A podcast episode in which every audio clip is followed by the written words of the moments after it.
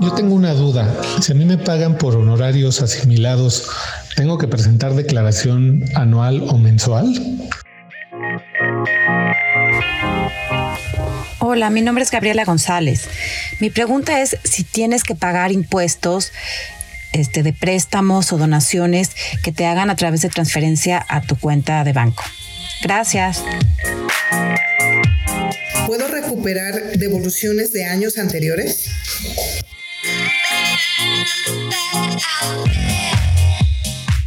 Hola, llevo semanas buscando cita para sacar mi firma electrónica y no me la dan.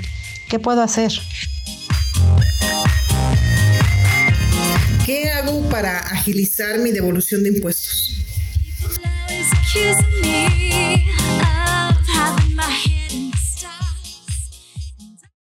Las chicas listas revisan, planifican, emprenden y sobre todo toman buenas decisiones. Bienvenidos a Las chicas listas, un podcast de finanzas cotidianas y desarrollo laboral con Ivonne Vargas y Verónica García de León.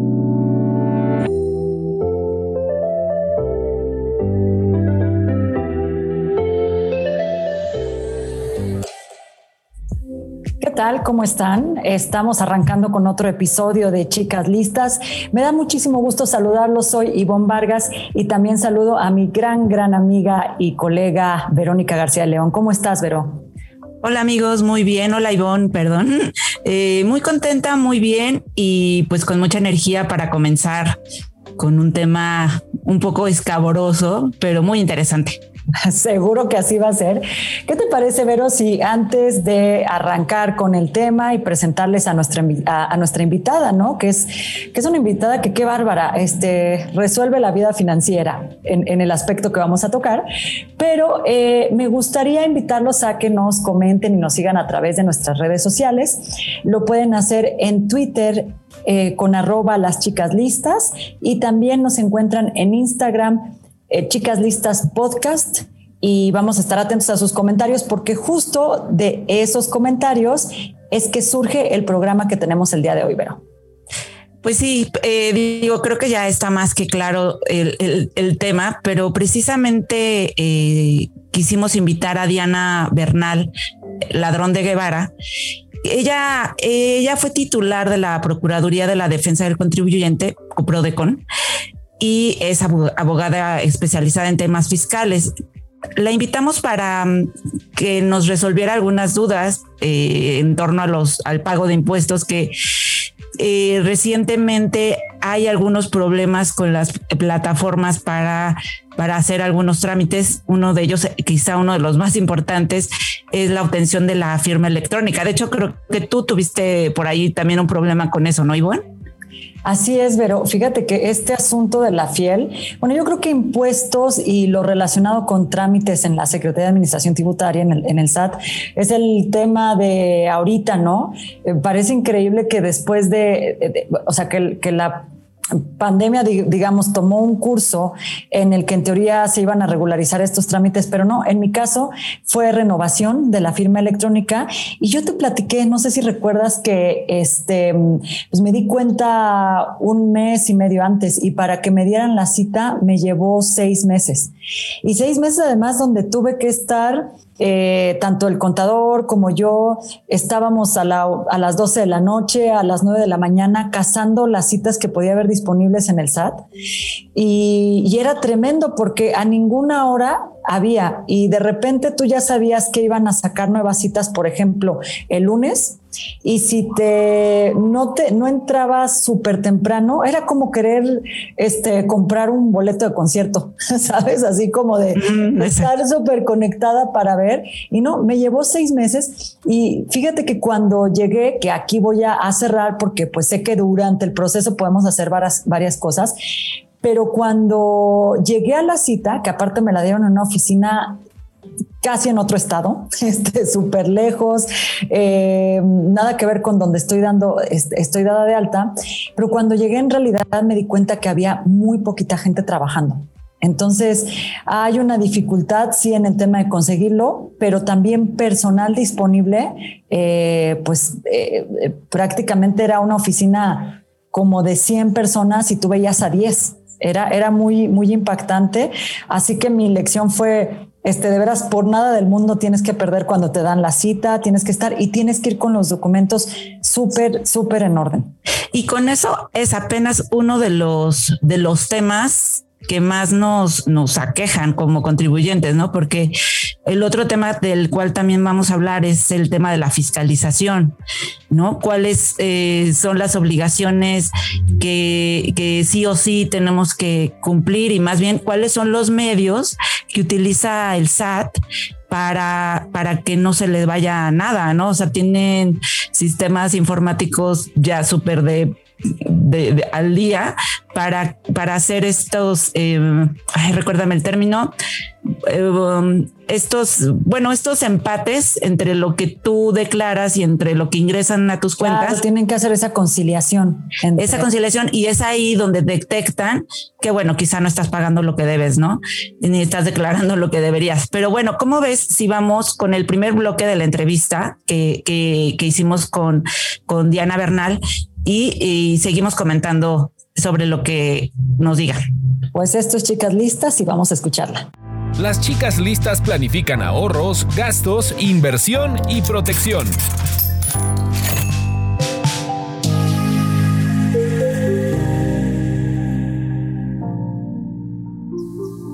Pues mira, ahorita el propio SAT acaba de decir hace dos semanas que tiene 6 millones de servicios atrasados, porque las citas presenciales que son para que tú obtengas tu certificado de firma electrónica o bien para que lo renueves, se vence cada cuatro años y cuando ya está vencido hay que acudir personalmente. Ahorita está habiendo un gran rezago porque la propia jefa del SAT dijo que se estaban vendiendo las citas y que además había redes de corrupción, tanto dentro como fuera del SAT. Entonces, ahorita Prodecon, la Procuraduría de la Defensa del Contribuyente, puede apoyar al contribuyente a conseguir una cita, pero hay contribuyentes que incluso se han ido al juicio de amparo para lograr una cita para poder dar de alta su RFC y obtener su certificado de firma, o sea, lo que se conoce como firma electrónica o fiel. Sin esta firma, entonces uno no puede, es preferible no dar el servicio. Digo, eh, esto es complicado porque finalmente son ingresos, ¿no? ¿Qué hacer ante, ante no tener la firma electrónica? pues es una situación desesperada y es donde se ve la vulneración de los derechos de los contribuyentes. Tan es desesperada, no puedes hacer nada. Si no tienes firma electrónica, no puedes abrir tu portal del SAT, no puedes declarar, no, no puedes realmente eh, cumplir con tus obligaciones fiscales. Por eso este asunto llegó ante el propio presidente de la República hace como tres semanas y él incluso dijo que iba a pedir un informe a la jefa del SAT para que realmente dé facilidades para que haya citas. Pero continúa el rosario de quejas de que no hay citas y lo que dijo la jefa del SAT es que va a cambiar la plataforma. O sea, no te puedo decir más que esto es un problema que se está viviendo y los contribuyentes en el portal electrónico del SAT están tratando de cazar una cita y esperemos que pronto se resuelva como lo prometió Raquel Buenrostro, la jefa del SAT. Igualmente en el portal, para quienes están tratando de, de obtener una, una opinión de cumplimiento, eh, a veces, aunque el contribuyente, bueno, ahorita tú nos explicas qué son estas opiniones de, cumplimiento y por qué a veces el portal, aunque tengas un buen registro de, cumplir eh, cabalmente con tus obligaciones, ¿por qué emite una opinión negativa? Y si ante esto también puede actuar la PRODECON. Sí, claro que sí. La opinión de cumplimiento te la piden para muchas cosas. Un ejemplo es si alguien va a firmar un contrato con el gobierno federal o con algún gobierno local, pues tiene que tener su opinión de cumplimiento. Y algo que ahorita está muy de moda es la subcontratación laboral que desapareció. Entonces, para que se puedan inscribir en el REPSE las prestadoras de servicios u obras especializadas, tienen que exhibir la opinión de cumplimiento del SAT y según hemos tenido noticias o he tenido noticias, pues también está saturada por el número de empresas que se quieren inscribir ante la Secretaría del Trabajo, al REPSE, como empresas especializadas, están pidiendo la opinión de cumplimiento al SAT y no se las están dando. O sea, ahí también hay servicios rezagados. ¿Por qué te la puede no dar? Porque a lo mejor te faltó presentar una declaración mensual hace tres años. A lo mejor no presentaste la declaración correspondiente a marzo de 2018, por decir. Si esa sola declaración te faltó y no lo tienes en el radar, te van a responder con una opinión de cumplimiento negativa. Y desde luego que allí la PRODECON puede auxiliar. La PRODECON incluso te atiende por chat te puedes fácilmente buscarlo en el internet y te atiende por chat o te atiende a través de su centro gratuito de atención telefónica o incluso ya presencialmente porque ya abrió sus oficinas. Ahora, el, eh, en este caso, eh, cuando, cuando el problema es de la tecnología y no de la del contribuyente, y, y, quizá pudiera haber una amonestación por parte del SAT porque no estás cumpliendo a tiempo con ciertas obligaciones. ¿Hay manera de defenderte en ese sentido? O sea, ¿hay manera de decir es que tu portal no me está dando citas, es que tu portal no está haciendo tal o cual cosa? ¿Se puede esto utilizar a favor? No, no, no. No, eh, eh, o sea, yo perdón, cuando daba clases hace tiempo de derecho fiscal, me gustaba decir esto y perdóname que así lo diga. Eh, es, el fisco es como Jalisco, Jalisco nunca pierde, cuando pierde rebate. Si tú no tienes tu firma electrónica avanzada, si tú no presentas tus declaraciones en tiempo, si tú no emites tus comprobantes fiscales digitales por Internet, que son tus facturas, todo eso va a operar en tu contra. ¿Qué es lo que tú puedes hacer? Tratar de promover ya sea una apoyo una queja ante Prodecon para que te den la cita o te den la firma electrónica o bien irte a un juicio de amparo, lo cual ya es muy complejo también para el mismo efecto. Pero todo este tipo de obligaciones tú no puedes aludir, es que no las pude cumplir porque no hubo citas, porque no me dio tiempo. Digo, yo conozco personas que han tenido que esperarse uno o dos meses para poder emitir sus facturas porque no tenían una cita para lograr actualizar su firma electrónica, que ahora se llama certificado de firma, pero que es la famosa FIEL o firma electrónica avanzada.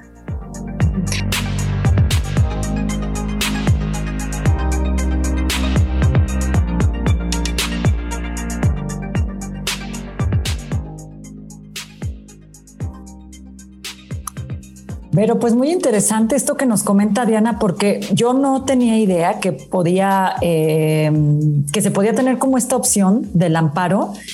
Eh, y, me pongo a pensar en, el, en, el, en casos que he escuchado, bueno, inclusive en, en, personas conocidas que, por ejemplo, no están, eh, se quedaron sin empleo, están ahorita trabajando para algunas de las varias aplicaciones que están en el, en el mercado, ¿no? Para este, llevar comida y demás, y no han podido emitir factura.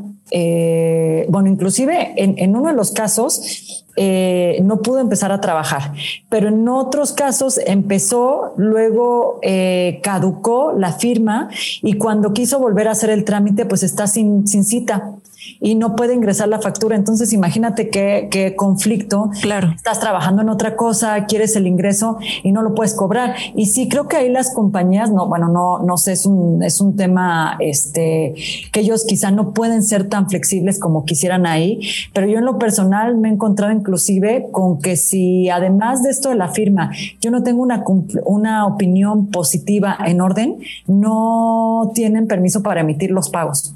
Exacto, sí, es algo que te encuentras ya más frecuente cuando haces algún servicio y, das alguna eh, un recibo, pues te, te, dicen que lleves tu opinión de cumplimiento, que tiene que ser por supuesto positiva, y como parte de los requisitos para que te para que te paguen, ¿no? Entonces sí es algo importante y bueno, pues estamos viendo que ahí también hay una saturación, pero también como lo menciona ella, es también un caso que se puede llevar a la Prodecon y aquí eh, la, la, página de la Prodecon, que ella menciona que incluso te pueden atender por chat. Yo la verdad es que yo no lo he intentado, pero este es www.prodecon.gov.mx para quien quiera. Y, y bueno, eh, hay otros temas que platiqué, platicamos con ella y que tienen que ver, hay, hay varias dudas al principio, un par de ellas, sobre qué es lo que tienes que declarar eh, por ejemplo, en el tema de,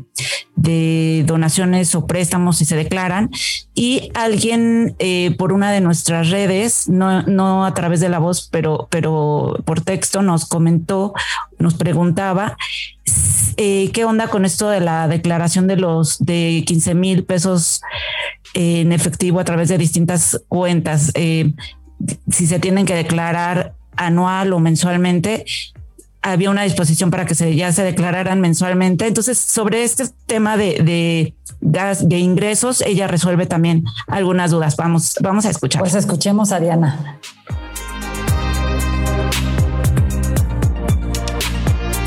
error más común y digo, estoy un poco especulando, pero yo tengo un poco la impresión de que muchas personas no saben que cualquier ingreso que perciban es un ingreso que se tiene que declarar por regla general, salvo excepciones, ante el SAT. Entonces muchas personas creen que no les va a pasar nada si no se dan de alta o creen que pueden realizar operaciones en efectivo y que el SAT no se va a dar cuenta y entonces pues esto les genera muchos problemas. Ahora, las obligaciones fiscales son complicadas de cumplir pero eh, deben, deben cumplirse. Por ejemplo, los asalariados pues no tienen problema porque les retienen los propios patrones. Los asimilados a salarios igual, los patrones les retienen, que no son patrones, son asimilados, pero los que les pagan les retienen. Pero una persona, digamos, común y corriente, que se dedica, por ejemplo, a hacer alguna actividad personal independiente, como la misma actividad de periodismo, pues sí se va a tener que dar de alta, va a tener que cumplir con sus obligaciones, porque si no emite un comprobante fiscal digital por Internet, pues no le van a pagar sus clientes, ¿no?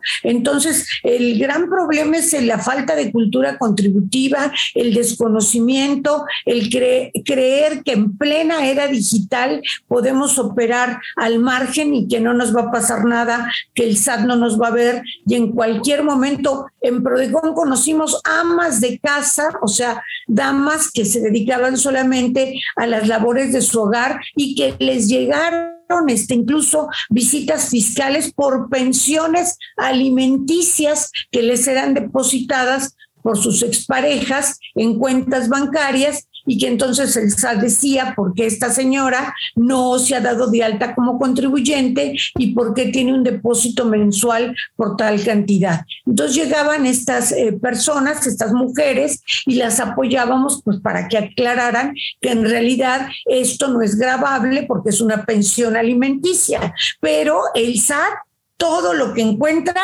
en principio lo ve como objeto de impuestos y la carga de la prueba es tuya, o sea, del contribuyente, de la contribuyente, para poder acreditar lo contrario.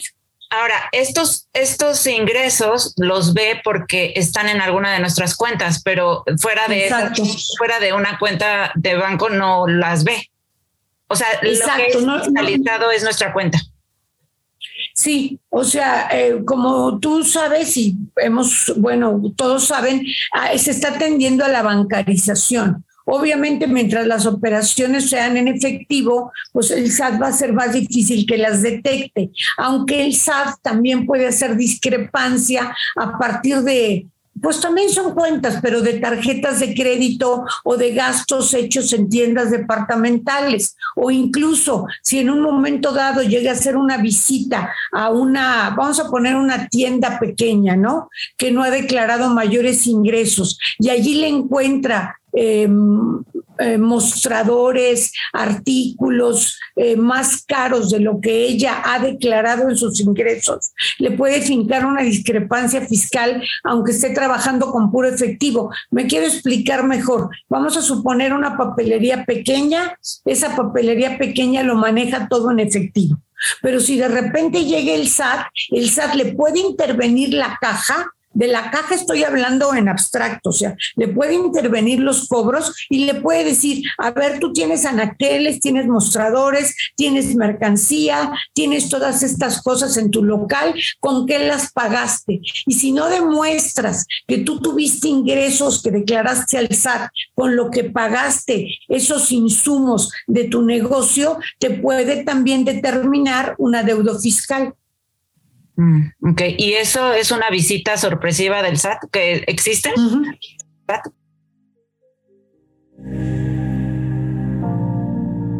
Los sistemas tributarios se basan en que los contribuyentes paguen por su propia iniciativa y lo que ellos hacen es hacer auditorías por administración de riesgo para poder visitar a determinados contribuyentes de cada sector. Entonces, ¿qué podríamos decir? Pues es como, perdón que diga esta palabra, pero pues es como una lotería, ¿no?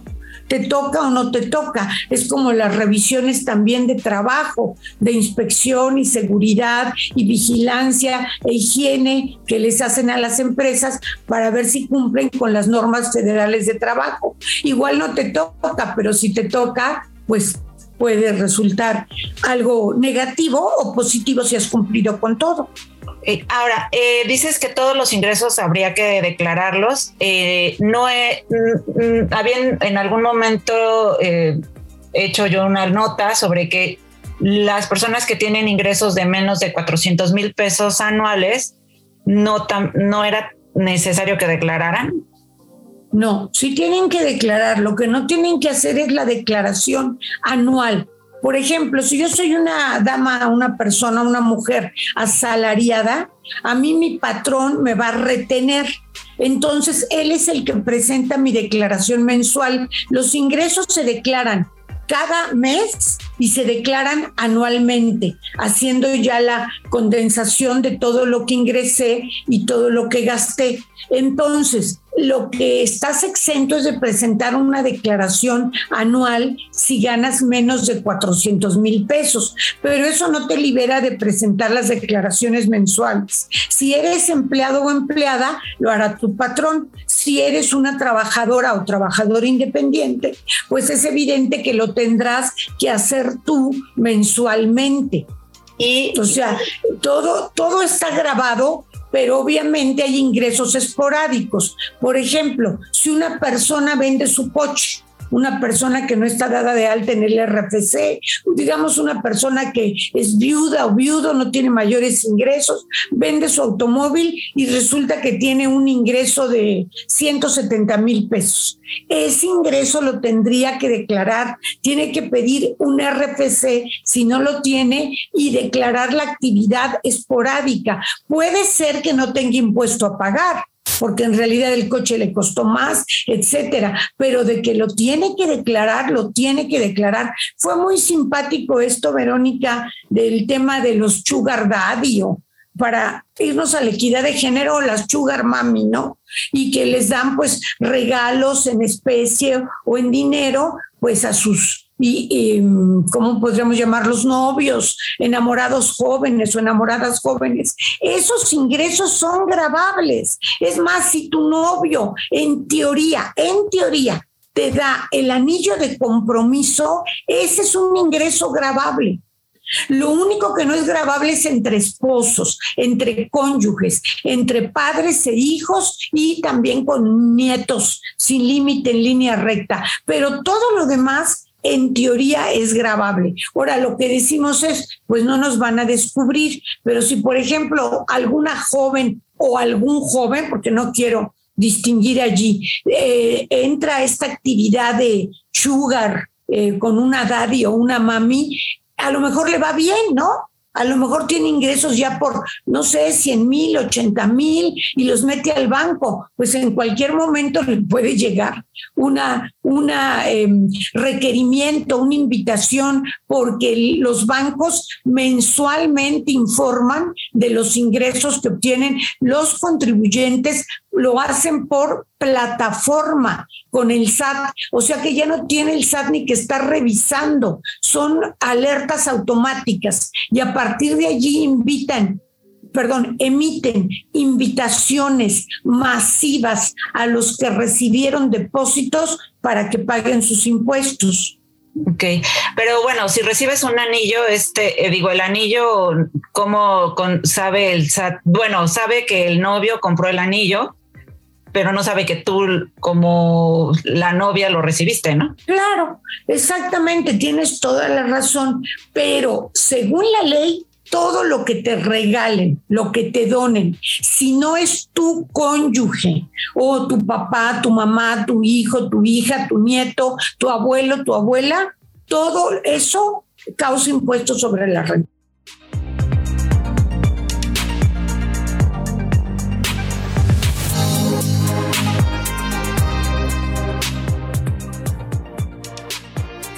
Ay, Vero, pues vaya este mensaje con los sugar y daddy y mami, ¿no? sí, la verdad fue revelador. fue, fue revelador, sí, y, ahí se queda un mensaje que cualquier cosa que, eh, que represente un ingreso, pues hay que declararlo.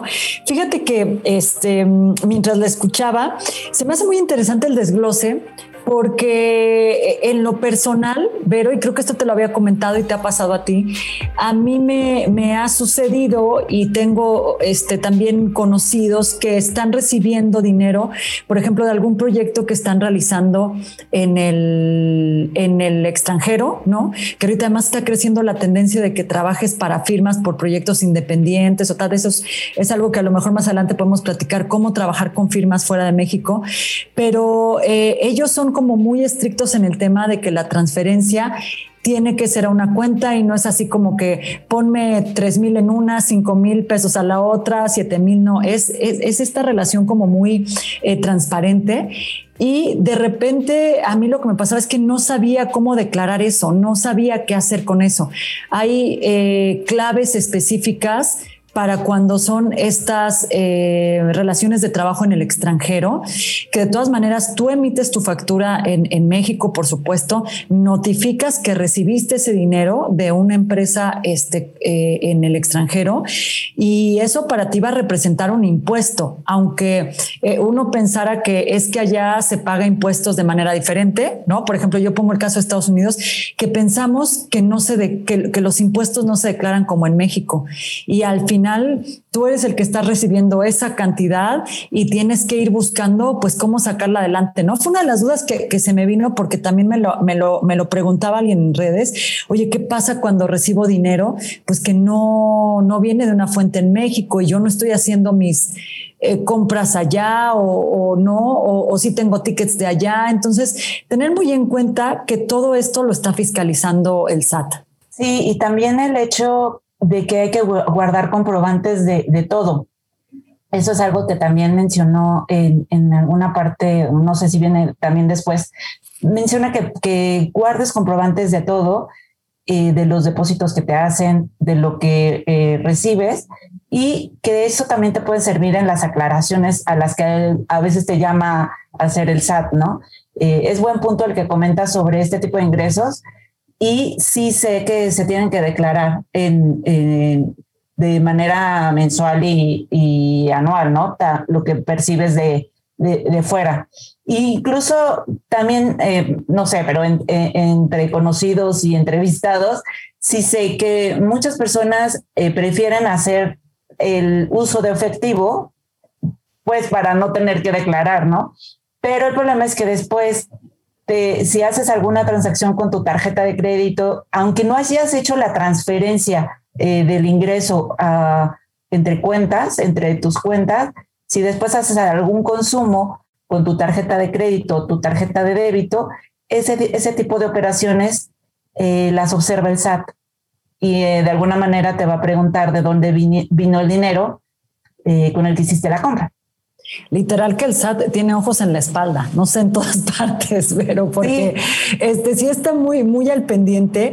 Eh, y es un dilema, Evero, porque yo te, bueno, este, contándote que en lo personal, pero yo no, yo no creo ser la única que está en esa situación, pues sí he trabajado, por ejemplo, con este, eh, por, por proyectos, ¿no? Con colaboradores, y de repente me dicen, ¿sabes qué? Es que yo no sé ni cómo está mi relación con el SAT y tampoco quiero averiguarlo, eh, y págame haciendo una transferencia directa o saca el dinero y luego me das. O sea, yo creo que en estos detallitos de verdad, este sí hay que tener cuidado porque al final eh, uno puede pasársela haciendo transferencias así sin, sin mayor eh, solicitud de una factura de algo o, o movimientos que tú crees que, eh, que, que, el SAT no los va a tener en cuenta y sí los va a tener. Había alguien que por ahí me decía, es que sabes que yo cada que le transfiero a esta persona, como no hay factura, siempre le pongo la leyenda préstamo y lo puedo este, declarar ante el SAT como algo que le presta un familiar.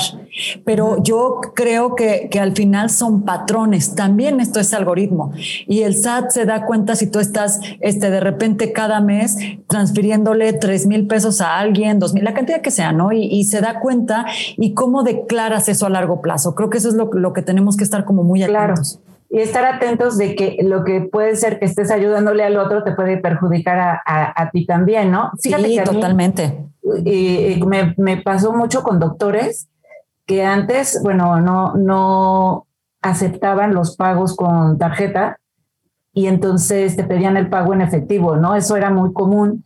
Y me llegó a pasar con alguien incluso que me pedía que le hiciera este tipo de operación que es el retiro sin tarjeta en los cajeros automáticos, que realmente lo que, lo que le das a la otra persona es como una clave para que ella vaya al cajero y retire el dinero que tú le estás enviando, ¿no? Realmente no le estás haciendo un depósito a su cuenta.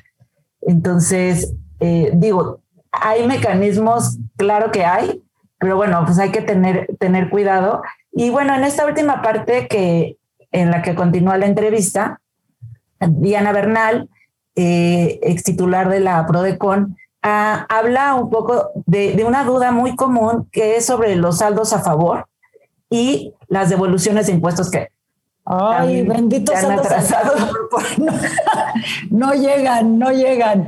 Pero ahorita, ahorita vamos a platicar al menos lo que yo he hecho, creo que los últimos tres años con ese tema del saldo a favor. Vamos sí, a escuchar vamos a, Diana. escucharla. Y también habla sobre lo de los préstamos que tú mencionaste. Ella también lo aclara. Entonces, escuchamos este último bloque.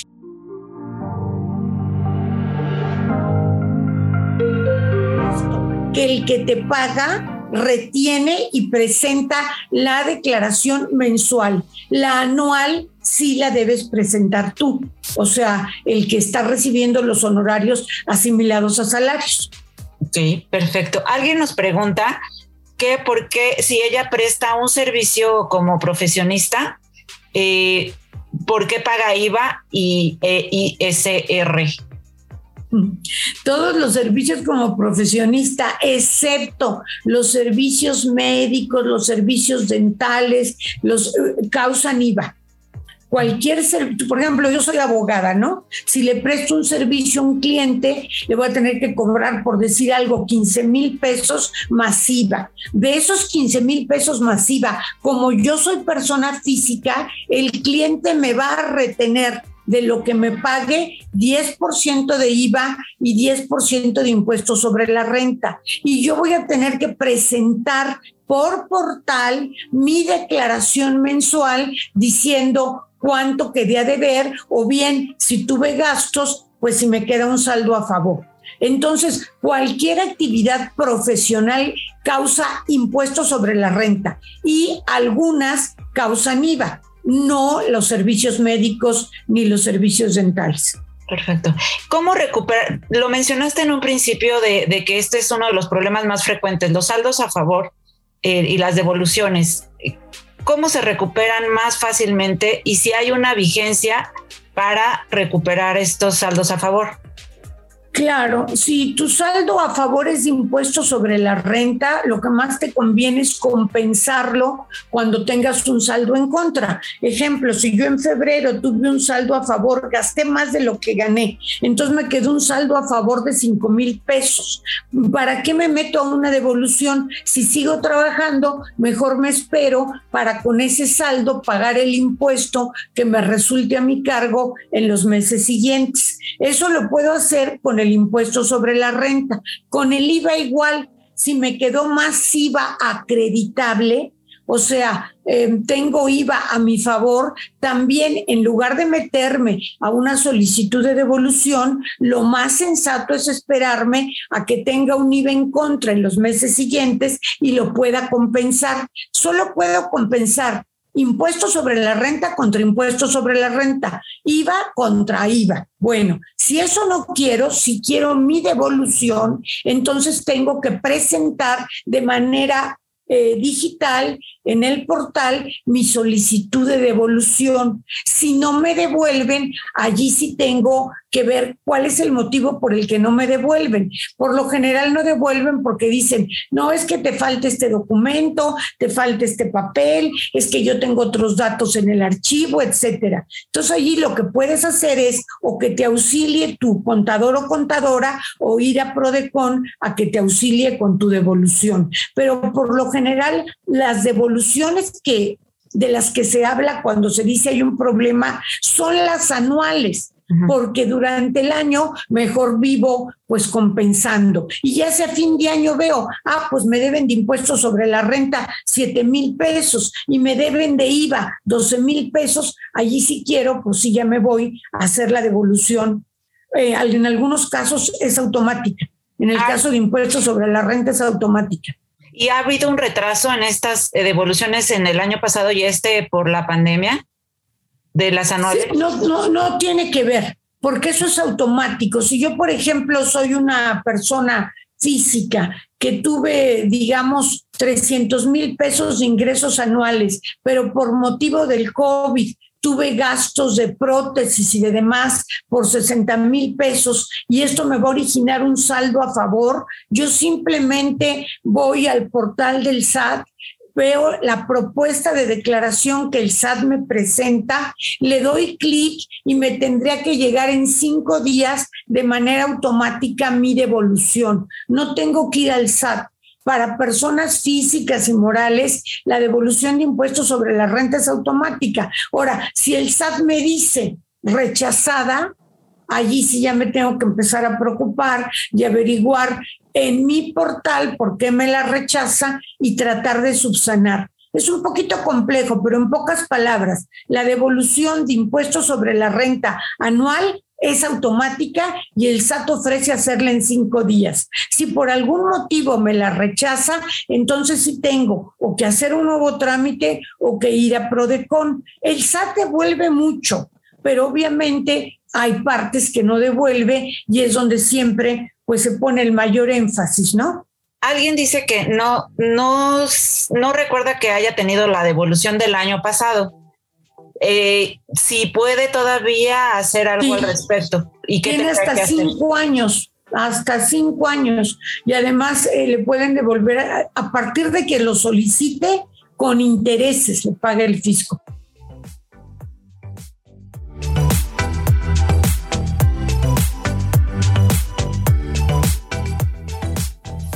¿Qué tal? Eh? Así es que si, si recuerdas no haber tenido tu devolución en alguno de los años, de los últimos cinco años, pues es el momento para que, para que vayas, aunque bueno, pues viendo el contexto, cómo están los retrasos, pues eh, tendrás que quizá tener paciencia para que te atiendan, ¿no?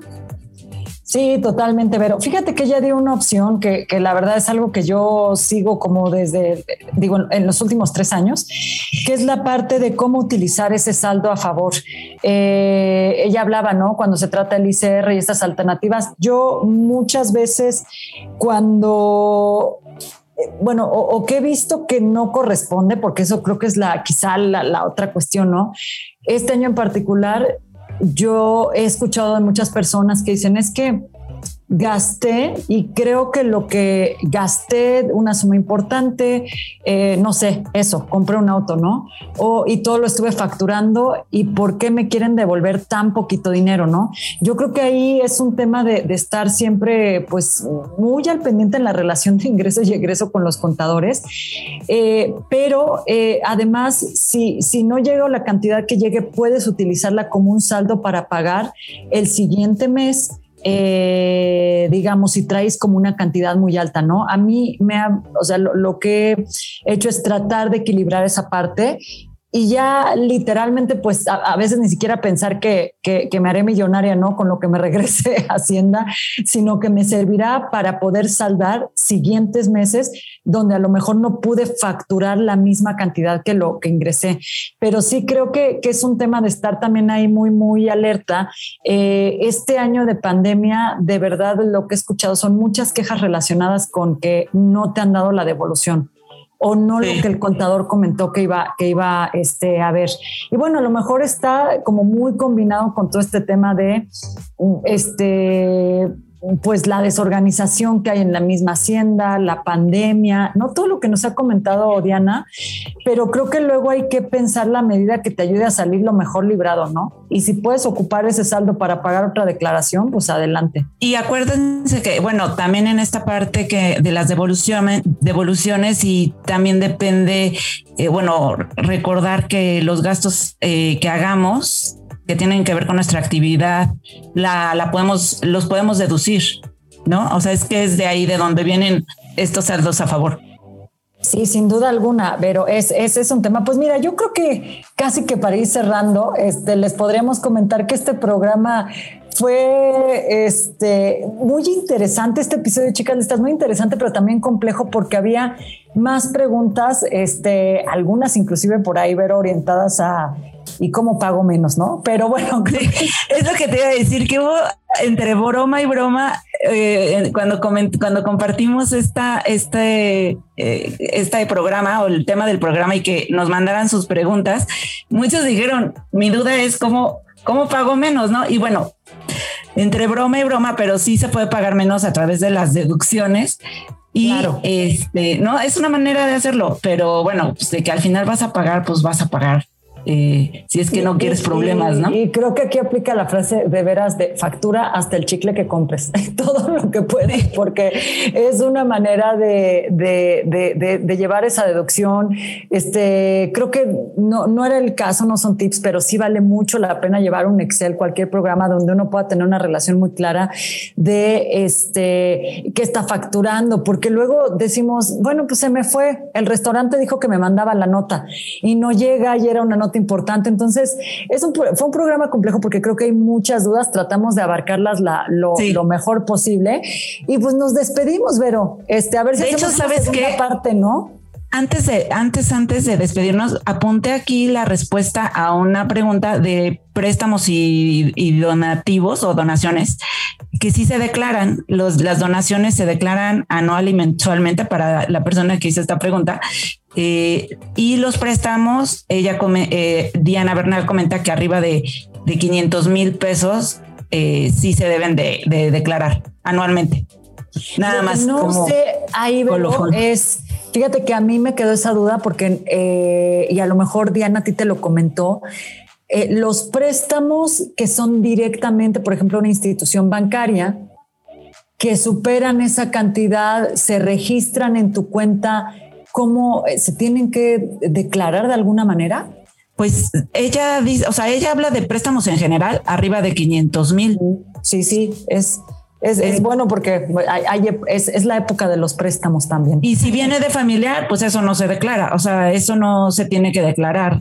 Eh, ella menciona en una parte toda tu rama familiar, no ascendente, descendente, eh, no se declara. Este, entonces, pues, pues, vamos a tener que hacer una segunda parte, Ver. Por lo pronto, sí, vamos a eh, hacer una segunda parte. Eh, gracias por acompañarnos en este episodio de Chicas Listas. Nos escuchamos en la próxima, en la, en el próximo podcast. Soy Ivonne Vargas. Muchísimas gracias, Vero, por este episodio. Gracias a todos. Un abrazo.